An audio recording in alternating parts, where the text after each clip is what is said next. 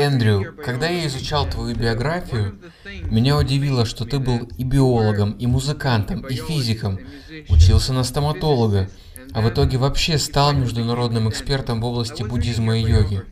Длинное путешествие. Начал его в музыке, так как получал стипендию в одной из лучших музыкальных школ. И обожал это дело. И все еще люблю. Но я также осознал, что у меня было несколько даров. Я учился в лучшем заведении страны, и сейчас те, с кем я учился, стали признанными международными музыкальными гениями. Но я почти сразу задался вопросом, хочу ли я этого по-настоящему, и решил заняться наукой. Переехал в Колорадо изучать физику, так как духовный опыт, который я успел пережить, был странным образом завязан на некоторых областях физики. Я приехал, чтобы попробовать распаковать свой опыт через науку, но почти сразу понял, что взбираюсь не на ту лестницу. Я хотел понять, чем является природа реальности, и думал, что физика с этим не поможет. Но через почти четыре года обучения осознал, что это не совсем то, что я ищу. И вот тут у меня в сознании наступила глухая ночь, тупик. Куда же двигаться дальше? Моей страстью было писать, изучать природу того, кем или чем я являюсь. И, конечно же, реальность. В той форме, о которой говорят буддисты. Ее можно исследовать через сны и сон. Несмотря на то, что в моей семье все медики, я решил, что могу заняться чем-то, что не является наукой напрямую. И у меня вышло, и это дает мне финансовую свободу. Эндрю, а сколько тебе было лет, когда ты начал серьезное духовное путешествие? Оно у меня уже началось, когда мне было 20. Я медитировал и занимался осознанными сновидениями, и в какой-то момент начал терять связь с реальностью. Ощущение сна и пробуждения стало размываться. А если копнуть еще раньше, то я увлекался и New Age, и оккультизмом. Конкретной цели не было. Я просто понимал, что есть нечто большее. Практиковал трансцендентальную медитацию пережил невероятный опыт в 22. Он изменил мою жизнь навсегда и с тех пор непрерывно занимался духовным развитием. Ближе к 30 в мою жизнь вошел буддизм, и в нем я нашел духовный дом. Фактически имя Будда переводится как «пробужденный», и это полностью резонировало с тем опытом, который я пережил, когда мне было 22. Чем больше я изучал буддизм, тем больше он начинал вибрировать во мне – более того, это единственное мировоззрение, которое я нашел, которое детально описало мой опыт. Это же очень мощно. Так что я в этом деле уже много лет. Как практик и как ученый. Я прошел трехлетний ретрит. Прочитал все, что только напечатали. Но несмотря на то, что я принимаю прибежище в буддизме, я также осознаю, что ни у кого нет патента на истину. Я глубоко в теме интегрального подхода, Дмитрий в ядре которого использование мудрости всех философских и религиозных направлений. Более того, Кен Уилбер, создатель интегрального подхода, мой большой друг. Несмотря на то, что я называю себя буддистом, я всегда напоминаю себе, что Будда не был буддистом, не так ли? Он просто был тем, кто хотел пробудиться. Я идентифицирую себя с буддизмом, как говорят в дзен-буддизме. Побежишь за двумя зайцами, ни одного не поймаешь. Я решил так. Больше шансов поймать зайца, если будут следовать этому пути, но истину буду принимать вне зависимости от того, от кого она исходит. Еще раз, ни у кого нет патента на истину, поэтому я также изучаю нейробиологию, физику, психологию и философию. Будда сказал, там, где вы найдете истину, вы найдете мою дхарму. Поэтому я большой фанат интегрального подхода для того, чтобы притягивать информацию и мудрость отовсюду, откуда возможно. Для меня это работает. Ни одна традиция и наука не дает ответы на все вопросы. Так почему бы не использовать все возможные источники для того, чтобы была возможность посмотреть на вопрос с многофакторной перспективы и разных линз? Это же гениально в своей простоте. Почему бы не смотреть на этот мир со всех сторон? А как началось твое путешествие? И что тебя к нему подтолкнуло? Я рассказываю об этом детально в книге «Йога сна». Я пережил очень трансформирующий опыт. Мое сознание открылось новым измерением, новому пониманию. Произошла метаноя. Конкретно произошло две вещи. Каждую ночь я переживал осознанное сновидение, практически без перерыва, всю ночь или практически всю ночь. Параллельно бодрствующая часть дня стала больше похожа на сон, даже иллюзорней. Это не просто и одновременно очень вдохновляюще. Сны для меня стали вратами. Сложность состояла в том, что у меня не было достаточно знаний, плана, и я не понимал, что происходило. Какое-то время это было волнующим. А потом я стал терять контакт с реальностью. Для меня перестало быть очевидным, на что опираться. Просыпаясь утром, мне казалось, что я схожу с ума. День и ночь по своей сути стали одинаковыми. Почва стала уходить из-под ног, и я просто из страха сказал себе, что больше не хочу это переживать. Практически в отчаянии я стал искать альтернативные учения, которые хоть как-то пояснили бы происходящее. Методом исключения я обнаружил, что только в буддизме я практически все время качаю головой в знак согласия и узнавания. Изучая йогу сна в тибетском буддизме, я понял, вот оно. Я наконец-то нашел свой дом. Вот дисциплина, которая в конечном счете может пояснить все, через что я прошел. Тьма — это просто кодовое слово, обозначающее невежество и бессознательное. Я считаю себя спелеологом, тем, кому нравится исследовать скрытое, подземное. Спелеологи исследуют пещеры и тьму. У меня невероятная страсть к тьме. Еще в одной традиции, близкой мне, а именно в кашмирском шиваизме, говорится тьмы нет, есть только свет, который мы не видим. Для меня тьма просто скрывает свет. Именно поэтому тибетские слова, обозначающие практики йоги сна, дословно переводятся как «йога сияния».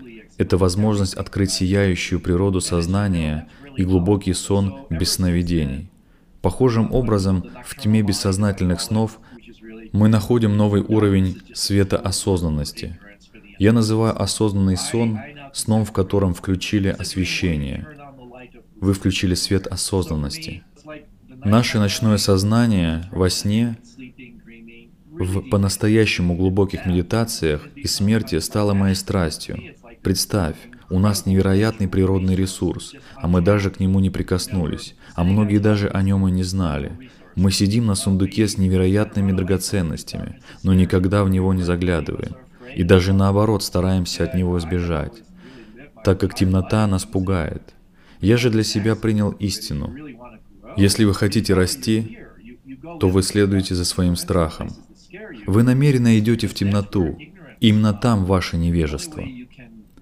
Единственный способ трансформировать невежество в мудрость — это увидеть, признать и рассмотреть ее. Именно поэтому я прошел трехлетний ретрит, прохожу ретриты в темноте и совершаю практики подготовки к смерти. Написание книг и вся остальная моя активность Просто естественное следствие моего исследования. Я спелеолог сознания. Какое у тебя сейчас ночное расписание? Чем ты занимаешься ночью? Я практикую йогу сна и осознанные сновидения каждую ночь. Без перерыва? Не бывает такого, что отдаешься беспамятству во сне? Хороший вопрос. Иногда разрешаю себе отдохнуть. Дмитрий, в буддийском учении есть прекрасная фраза «не слишком туго, не слишком свободно». Срединный путь, который подразумевает, что вы не впадаете в крайности. Если вы слишком давите на себя, мне нужно больше практиковать йогу сна, осознанное сновидение, медитацию, то, скорее всего, результат будет обратным, отрикошетит, и с высокой вероятностью вы забросите все. Поэтому бывают ночи, когда я отпускаю себя. Сегодня потуплю, расслаблюсь. Не вижу в этом ничего плохого. Я не диктатор и не милитарист в практиках. Но так как я уже много десятилетий занимаюсь ночными практиками, у меня все отстроено, я хорошо отдыхаю. У меня отличная физическая и духовная гигиена сна. Осознанные сновидения зачастую происходят и без усилий с моей стороны. Я сейчас пишу свою четвертую книгу «Потерянный храм сна. Интегральная йога сна на пути пробуждения». В ней я рассказываю о том, как исторически, культурно, биологически и феноменологически нас изгнали из храма осознанных сновидений. Я использую архетип древнегреческих храмов, так как в них в том числе практиковали анейротерапию, исцеление сновидениями. И так каждую ночь я создаю свой храм, когда отправляюсь ко сну. И этот процесс является настройкой, позволяющей мне легко проживать бесконечное количество осознанных сновидений. Это моя страсть. Меня это питает и наполняет. Я размышляю о них, я проживаю их, я пишу о них. То, что у меня множество осознанных сновидений является побочным продуктом моей деятельности. Сейчас это просто, но для этого я поработал. Если вернуться к твоему вопросу, почти каждую ночь я воссоздаю свой храм сна и вспоминаю о своей мотивации. К примеру, сегодня перехожу к четвертой стадии йоги сна, а иногда никаких целей не преследую. Просто пробуждаюсь во сне, осознаю себя спящим, и приходит мысль, чем же займусь сегодня? Ах да, был план перейти к четвертой стадии осознанных сновидений, работа со страхами.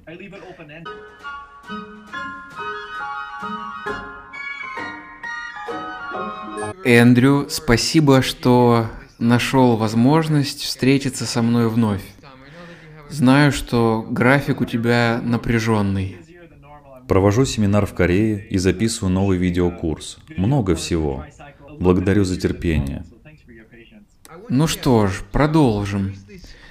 Во всех традициях, включая буддизм, есть концепция пробуждения – Расскажи, пожалуйста, что же это такое пробуждение для человека, который находится в глубокой практике порядка 40 лет?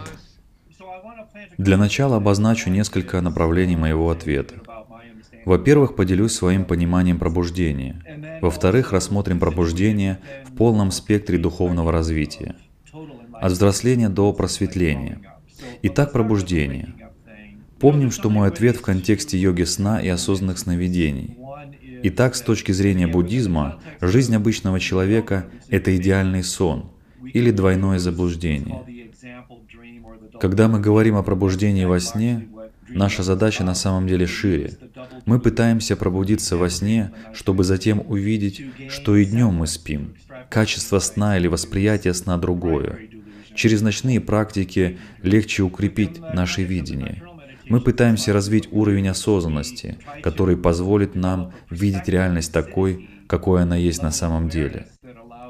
Одна из перспектив, с которых можно взглянуть на пробуждение, это приведение к единому знаменателю того, как реальность выглядит для вас сейчас, с тем, чем она является в действительности. Я привожу здесь обычно следующий пример. Вот реальность, а вот то, как она смотрится, как она выглядит. Чем кажется реальность? А мир кажется постоянным, надежным, прочным, независимым, то есть дуальным. Таким он выглядит для всех тех, кто спит. Если он вам кажется таким, то вы храпите, неважно, что вы предпочитаете. Вот то, чем реальность кажется, а вот сама реальность. Наша задача — сопоставить их и соединить. В этом и заключается цель нашего путешествия. Реальность на самом деле, конечно же, непрочная и неустойчивая. Она непостоянна, и все в ней взаимосвязано и едино. Поэтому мы практикуем йогу сна. Когда вы застреваете в обычном сне, вы его совершенно не воспринимаете как сон. Вам он кажется прочным и настоящим. Вы просто движетесь с течением. Вас толкают все дальше и дальше детали вашего сна и вы страдаете в прямой пропорции по отношению с тем, насколько серьезно вы воспринимаете происходящее. И, конечно же, когда вы, наконец, пробуждаетесь во сне, внезапно перспектива меняется. Вы все еще видите картинку, мишуру. Сон не прекращается, но теперь он предстает перед вами совершенно в другом виде. Вы проникаете через внешнюю оболочку, через фасад, через иллюзию, и вы осознаете, что что бы ни возникало перед вами во сне, не является прочным и постоянным, и независимым.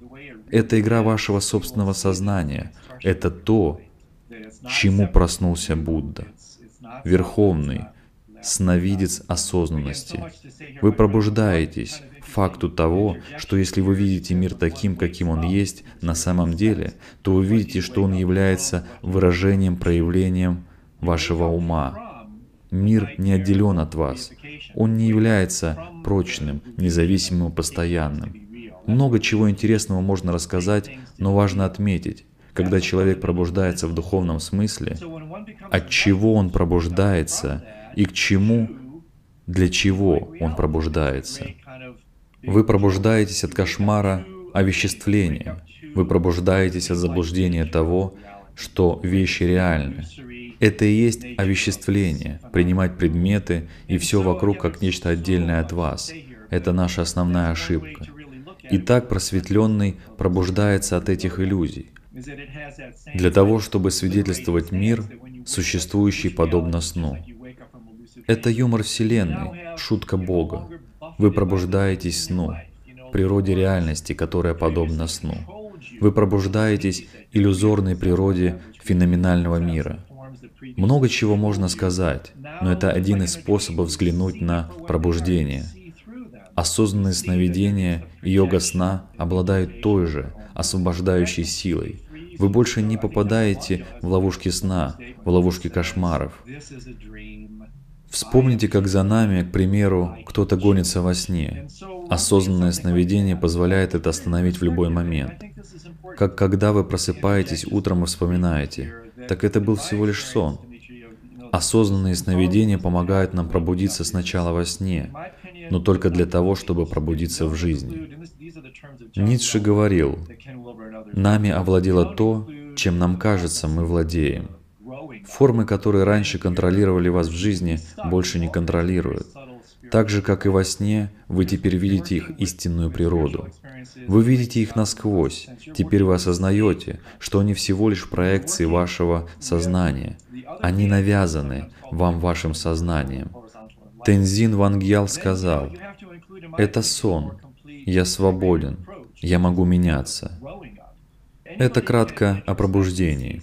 Но из моего опыта и из опыта множества других учителей, процесс пробуждения невозможен без процесса взросления. Об этом говорит и Джон Велл, и Кен Вилбер, и другие. Почему? Так как можно легко застрять в тонких духовных ловушках. Когда вы работаете с духовным переживанием и пробуждаете в своих состояниях сознания, у вас со временем должна повышаться пропускная способность, которую иногда также называют разницей между горизонтальным и вертикальным пробуждением.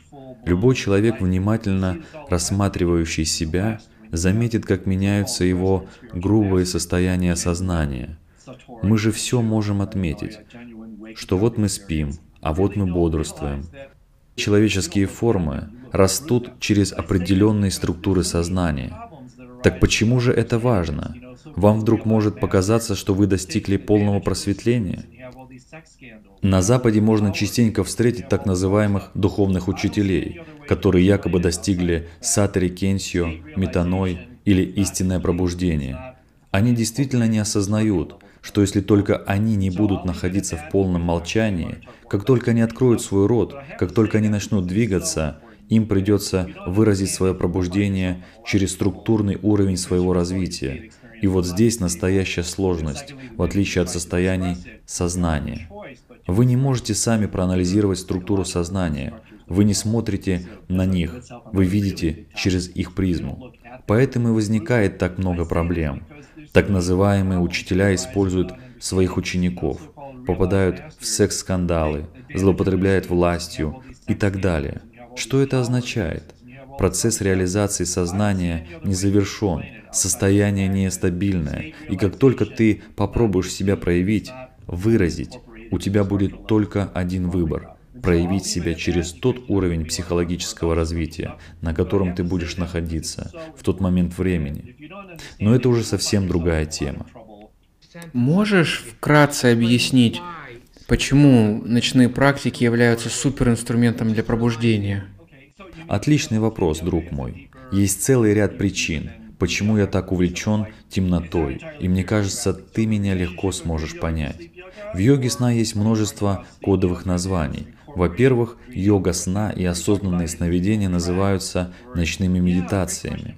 Темнота — это кодовое слово, означающее невежество для бессознательного ума. Некоторые христианские теологи говорят, что ночь не темна для Бога, ночь светла как день. Когда мы исследуем темноту, мы осознаем, что все возникает из нее. К примеру, об этом говорит Ветхий Завет. Темнота предшествует свету. В теории космологии говорится, до Большого Взрыва была просто темнота. Нас зачинают в темноте, в прямом смысле. В нескольких миллиметрах от кожи внутри нас полная темнота. Девять месяцев младенец проводит в темноте лона матери. Семя прорастает в темноте земли. Все практики, пробуждающие сознание, толкают нас к жизни из темноты бессознательного. Поэтому в духовном смысле, исследуя темноту, вы исследуете источники. Ночные практики помогают увидеть, насколько ограничено наше обычное восприятие сознания и реальности. В нашем мозгу существует масштабная дискриминация.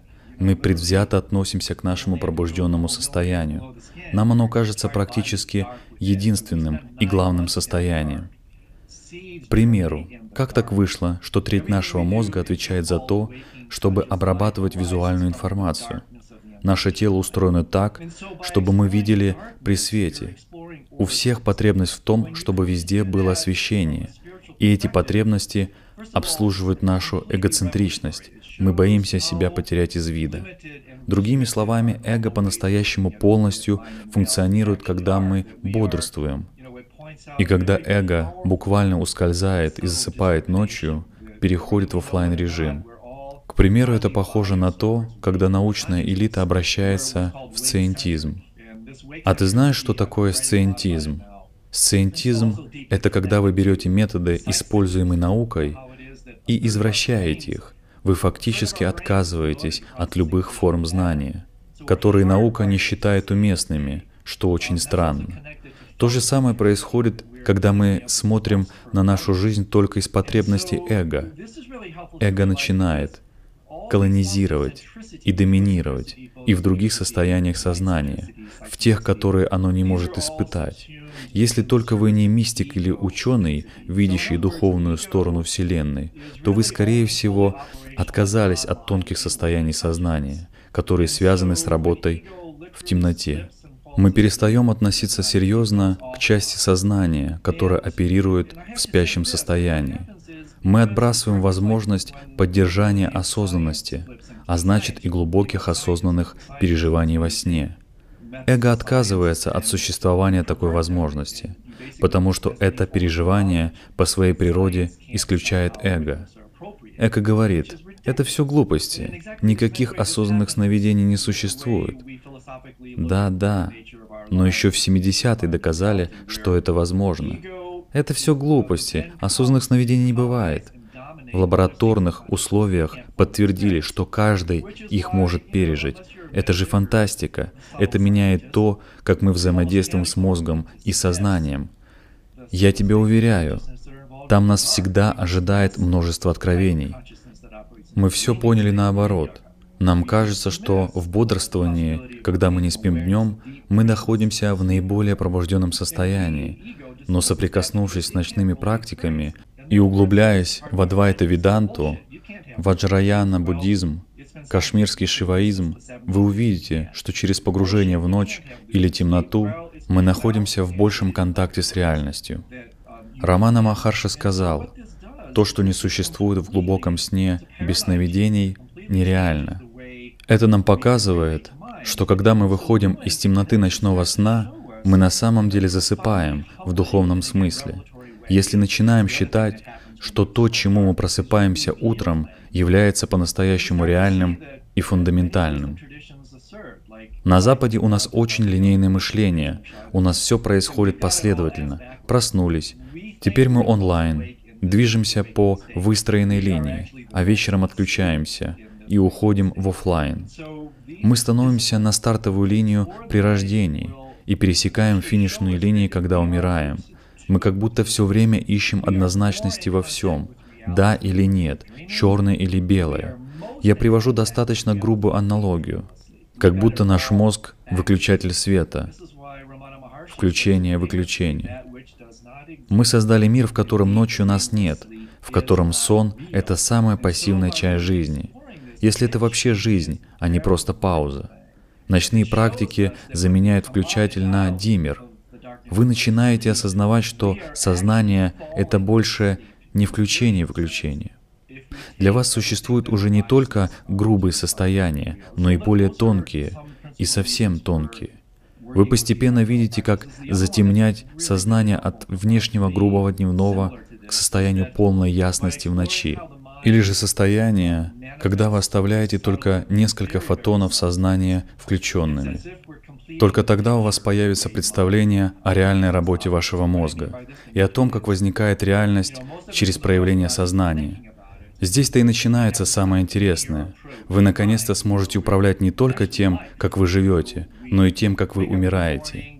Кульминация ночных практик — это то, что называется йога Бардо, йога смерти.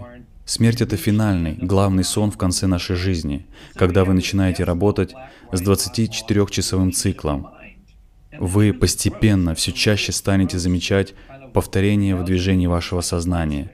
И это станет ключом в вашем понимании смерти. Она не будет для вас удивлением. Вы на самом деле не умираете, когда умираете. Вы просто переходите из более грубой формы существования к более тонкой, а затем к совершенно тонкой форме. И поэтому в соответствии с мудростью Тибета и индуизма, когда вы продвигаетесь в работе с сознанием во сне, когда вы достигаете определенного мастерства в этом, в момент смерти вы можете трансформировать ужасающий опыт от смерти в осознанный переход. В греческой мифологии бог смерти — Танатос, а бог сна — Гипнос. Они не просто братья, они близнецы. Смерть, сон и сновидение интимно взаимосвязаны. Много всего об этом можно сказать, поэтому ты меня лучше направь. Но что важно, я исследую тему уже не одно десятилетие, и чем дальше я иду, тем глубже я попадаю. Каждый шаг в этом направлении приносит плоды. Наше сознание определяет нашу реальность. И что же тогда может быть более ценным, чем работа с сознанием напрямую? Сознание манифестирует себя во всем том, что происходит с нами. Эти практики освободят вас. Мир перестанет быть тяжелым и столь реальным местом. Приглашаю слушателей провести одну практику наблюдения. Задайте себе вопрос, когда вы страдаете, почему вы страдаете? В чем источник вашего страдания? Одна из причин вам кажется, что все, что с вами происходит, реально. Это и есть наш первородный грех — овеществление. Вы страдаете, когда ваши мысли становятся тяжелыми, плотными. Когда вы в депрессии, ваша жизнь кажется вам несчастливой, потому что все, что в ней уже произошло, вы воспринимаете реальным. Практикуя, вы приобретаете мощное оружие в виде лазерных лучей мудрости — Благодаря им вы видите сквозь оболочку. Все вокруг вас все еще создает видимость, но видимость вас больше не обманывает. Вы просыпаетесь содержанию сознания. Вы теперь видите это как витрину мозга. Вы видите причину того, почему и что кажется таким, как вы это воспринимаете в моменте, и перестаете быть жертвой этого мира. Вы контролируете свою жизнь в этом мире, так как вы осознаете, что вы не жертва. Философское значение ночных практик велико, но практическое применение сложно сравнивать с чем-либо еще. Эти учения могут показаться немного эзотеричными. Кто-то может подумать, зачем мне все эти практики, йога сна, зачем мне тратить время на осознанные сновидения? Что мне могут дать эти практики? Если вы хотите прожить эту жизнь по-настоящему, если вы хотите пробудиться, трансформировать и устранить страдания, увидеть и рассмотреть то, что вас пугает, свою темную и теневую сторону, и успеть это сделать в то ценное и ограниченное время, что нам дано на этой планете, тогда вам нужно двигаться в темноту. Одна из техник, которыми ты делишься в книге, это регулярно в течение дня задавать себе вопрос, это реально? Это сон? для того, чтобы создать якоря, за которые мы сможем зацепиться и во сне. К примеру, Для развития этого навыка можно задавать себе вопрос, реально ли это каждый раз, когда мы проходим через дверной проем. В целом, мы говорим о снах, но этот опыт осознанности перетекает и на реальную жизнь. К примеру, на днях у меня было, не хочу называть это конфликтом, некое трение с супругой. Это было достаточно эмоционально для меня. И в какой-то момент я вспомнил о вопросе, реально ли это? Это не сон? Это меня отрезвило, и я внутренне перешел к решению о том, что это слишком банально и даже примитивно злиться и ссориться из-за того, что произошло. Эмоция была абсолютно реальной, но вопрос позволяет посмотреть на происходящее со стороны, растождествиться. Это важно. Спасибо, что рассказал об этом. Это не просто какие-то ночные прихоти и забавы. Это инструменты с реальным практичным применением. Это обычная ситуация. С нами происходит то, что, как нам кажется, очень серьезно. Как ситуация с твоей супругой.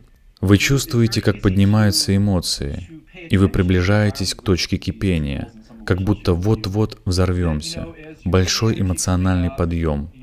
К сожалению, большинство людей эти эмоции и переживания захватывают, и это определяет качество их жизни. Когда мы говорим о сиянии сознания, об осознанности, мы применяем их к этим абсолютно земным переживаниям. Бывает эмоция, а бывает и просто мысль, такая мощная, что мы капитулируем. Мы буквально говорим «я сорвался». Я сорвался во что? В бессознательность? Я потерялся. Я потерял что? Осознанность? Сознание притупляется, гаснет его свет и перестает освещать содержание вашего мозга. Вы принимаете сначала ситуацию, затем свои мысли, а после и чувства, как нечто очень реальное. И вы действуете дальше нетрезво и не самостоятельно. Вас заставляет действовать эта искусственная и ложная реальность, которую вы приняли за настоящую. Это и означает спать, потерять свою осознанность в энергиях, которые вас захватывают. Осознанные сновидения похожи на видеоигру. Вы пробуждаетесь содержанию вашего сознания ночью. Ученые называют это двунаправленностью. То, что вы делаете днем, влияет на вашу ночь. То, что вы делаете ночью, влияет на ваш день. Я проверил это уже тысячу раз. Практики йоги сна переносят свои плоды и на нашу дневную реальность. Я практикую ночью, и практики приходят ко мне на помощь днем. К примеру, конфликт с партнером. Поднимается энергия, и я вроде как бы приближаюсь к тому, чтобы потеряться в этом потоке, но срабатывает защитный механизм. Вау! Это же не более реально, чем вчерашний сон. Это воспоминание отрезвляет. Кажется, что запах гари очень сильный, но как только ты откроешь окна, он начинает испаряться. Так же, как осознанность освобождает меня от содержания сна. Также и днем она освобождает меня от дневных событий, за которые хочет зацепиться мозг. Здесь вы можете увидеть разницу между осознанными сновидениями и йогой сна. В йоге сна вы не просто работаете ночью и оставляете это там же. Они постепенно начинают оставлять свой шлейф и в дневной жизни. Вы пробуждаетесь жизни, а это уже само по себе немало. Часто мне говорят, и так сколько всего в жизни, а тут еще и ночью нужно напрягаться. Когда причины для инвестиций ваших сил ясны, это гораздо легче делать. Эффект ваших стараний вас удивит. Вернемся к твоему вопросу. Есть ряд практик, которые можно совершать. Опять же, начинаю с базы. Это супер техники. Фундамент всегда должен быть прочным. Они создают основу для всей остальной вашей работы. Также они максимально простые. Вы можете практиковать их днем. Помнишь фильм с Кевином Костнером «Поле его мечты»? В нем он говорил, построй его, и они придут. Если вы построите площадку для своих снов, то они придут. В буддизме часто говорят, что все предварительные практики гораздо важнее медитации, которые они готовят. Если правильно подготовиться, то осознанность будет естественным последствием. Первое и самое важное — это намерение. Сильное намерение осознать себя во сне — это ваш ключ. У слова «намерение» в английском очень говорящая для нас история происхождения. Фактически с латыни оно переводится как «дотянуться до» или «протянуть руку к». В течение дня вы укрепляете свое намерение, а когда вы ложитесь в кровать, то с уверенностью произносите «Сегодня ночью у меня будет много снов, и я их запомню». Сегодня ночью я осознаю себя в моих снах. Вы тянете свое сознание в те области, в которых ранее совсем не было света. Я участвовал в ряде медитационных программ, в которых мастера давали намерение как единственную технику для провоцирования осознанных сновидений. Пусть вас не обманывает простота. Намерение — очень мощная штука. Это похоже на то, когда вам нужно проснуться в 3 часа утра, чтобы попасть на свой рейс. Это важно. И вы просыпаетесь за минуту до того, как должен прозвенеть будильник. У нас у всех был похожий опыт. Всего лишь сильное намерение. И оно тянется через всю ночь для того, чтобы разбудить вас в 3 утра. Задача номер два — это вера. Наша культура сфокусирована на дневной части жизни, и поэтому даже с неким пренебрежением относится ко снам. К примеру, в традициях, в которых к сновидениям относятся с почитанием, фраза «это всего лишь сон» является негативной. На планете Земля существует несколько тысяч различных культур. Из них 90% да, это не масштабные культуры, как западная, которая затопила собой все но тем не менее 90% относятся ко снам серьезно. Они верят в мир снов, они верят в их силу. И благодаря этому их связь с миром снов гораздо сильнее, и осознанные сновидения происходят гораздо чаще. Они лучше запоминают свои сны, и это все благодаря тому, что у них не снисходительное отношение к снам, как у нас на Западе. Нельзя переоценивать силу веры. Сны прекрасны, сновидения является точкой отчета для нас. Вы начинаете читать книги, смотреть видео, проводить свои исследования. У вас появляется сильная убежденность, мои сны действительно важны. Удивительно. И постепенно вы все чаще видите осознанные сновидения. Вы все больше снов запоминаете, так как вы верите в силу своих снов. Это вторая супертехника. Третья практика — это медитация. Многие научные исследования показали, что у медитаторов больше осознанных сновидений. Это и понятно. Когда вы медитируете, вы культивируете в себе больше осознанного отношения с тем, что происходит с вашим сознанием. Вы медитируете, и в этот момент вы больше осознаете свое тело, чувствуете, что с ним происходит прямо сейчас. Больше осознаете свои мысли. Кстати, часто начинающие медитаторы жалуются, да, у меня никогда не было столько мыслей. Были еще как. Только вы их не замечали. Содержание вашего мозга становится для вас более прозрачным. Это уже не те болота, в которых вы тонули раньше. И наступит момент, когда вы начинаете осознавать и содержание своего мозга. Кабир сказал о смерти. То, что вы обнаружили сейчас, вы обнаружите и после. Или в нашем случае, то, что вы не нашли сейчас, вы не найдете и после. Ненатренированный, не медитативный мозг не видит большую часть того, что происходит в сознании. Это, кстати, к твоему первому вопросу. Это и есть духовная спячка. Мы не осознаем, что происходит у нас в сознании. Повторюсь, как учитель медитации, чем больше вы медитируете, тем больше у вас осознанных снов. Для мастера медитации любой сон — это иллюзия. Для мастера медитации неосознанных сновидений не существует.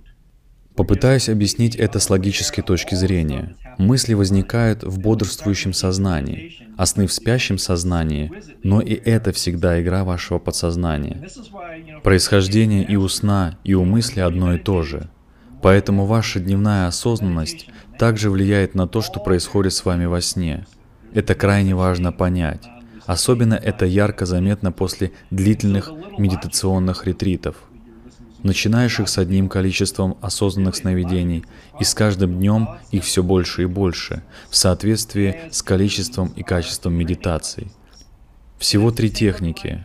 намерение, сила веры, медитация. И у вас уже невероятный старт.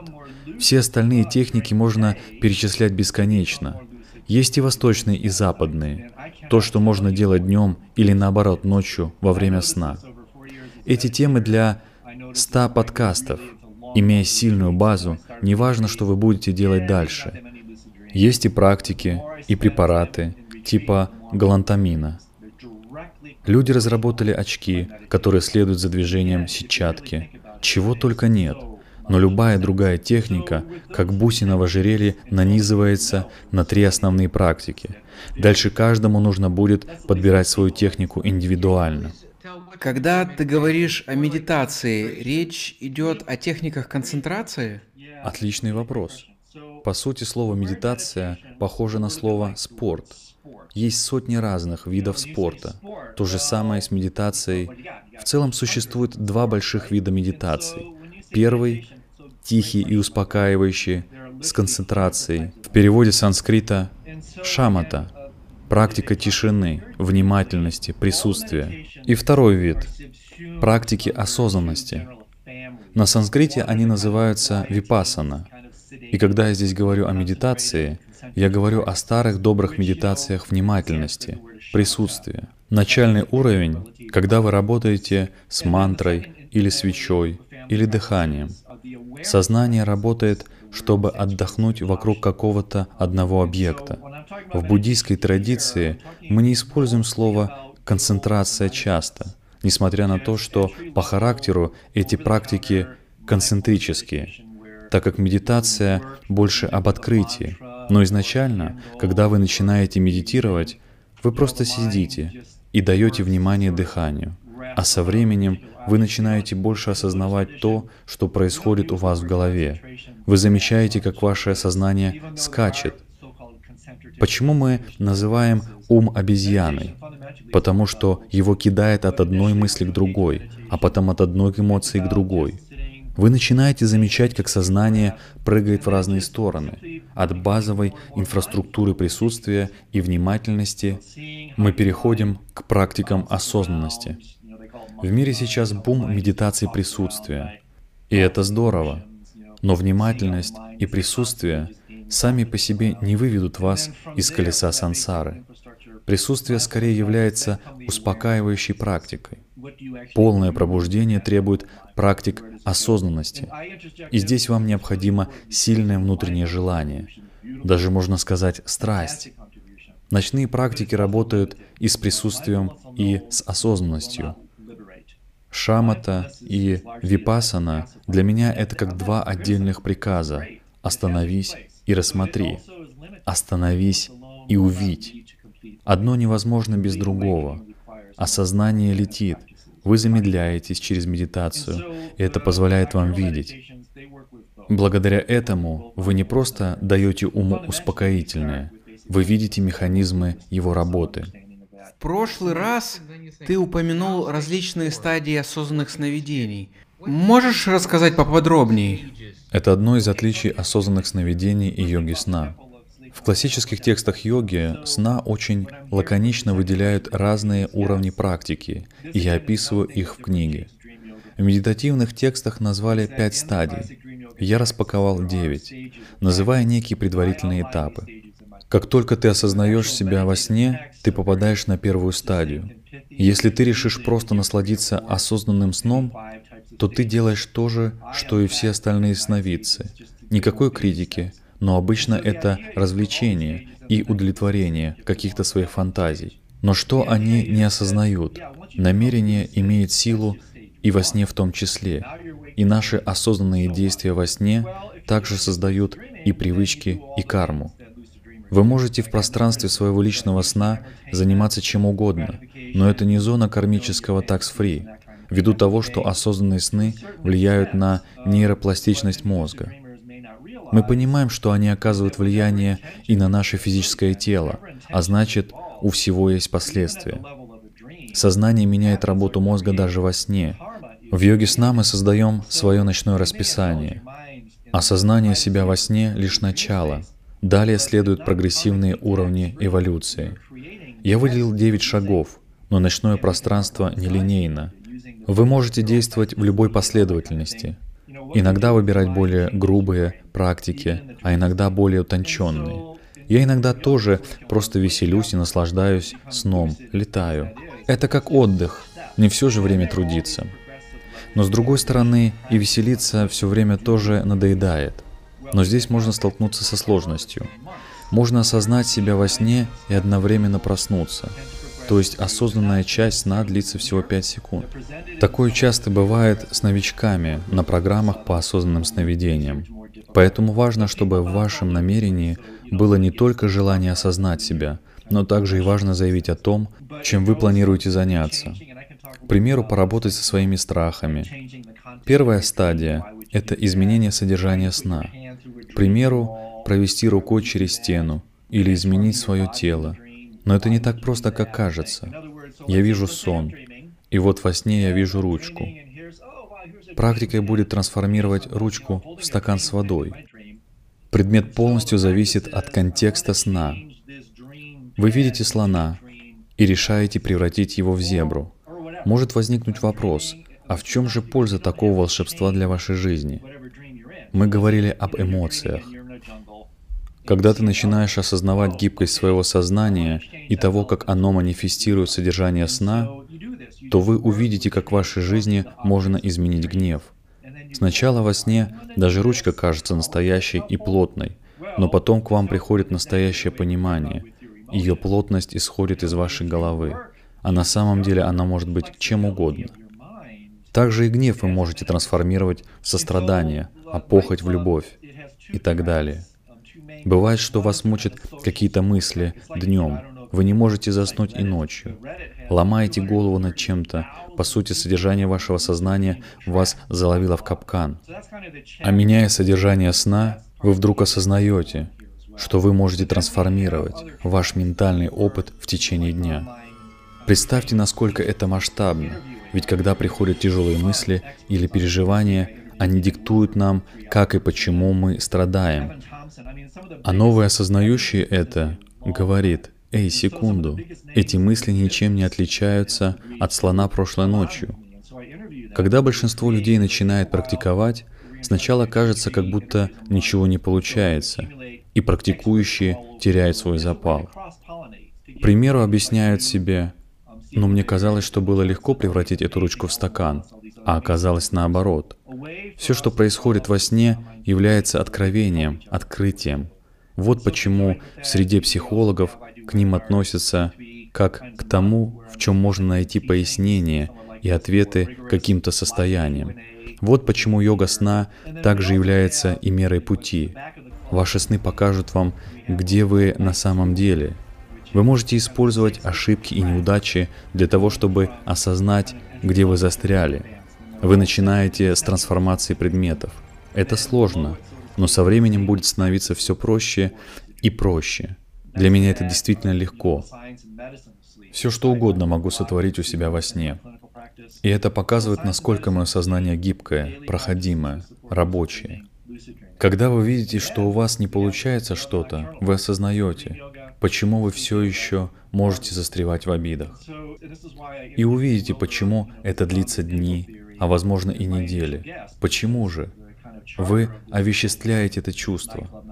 А практикуя, вы заметите, как ваши переживания все меньше захватывают вас. Потом они начнут занимать у вас все меньше времени и так далее.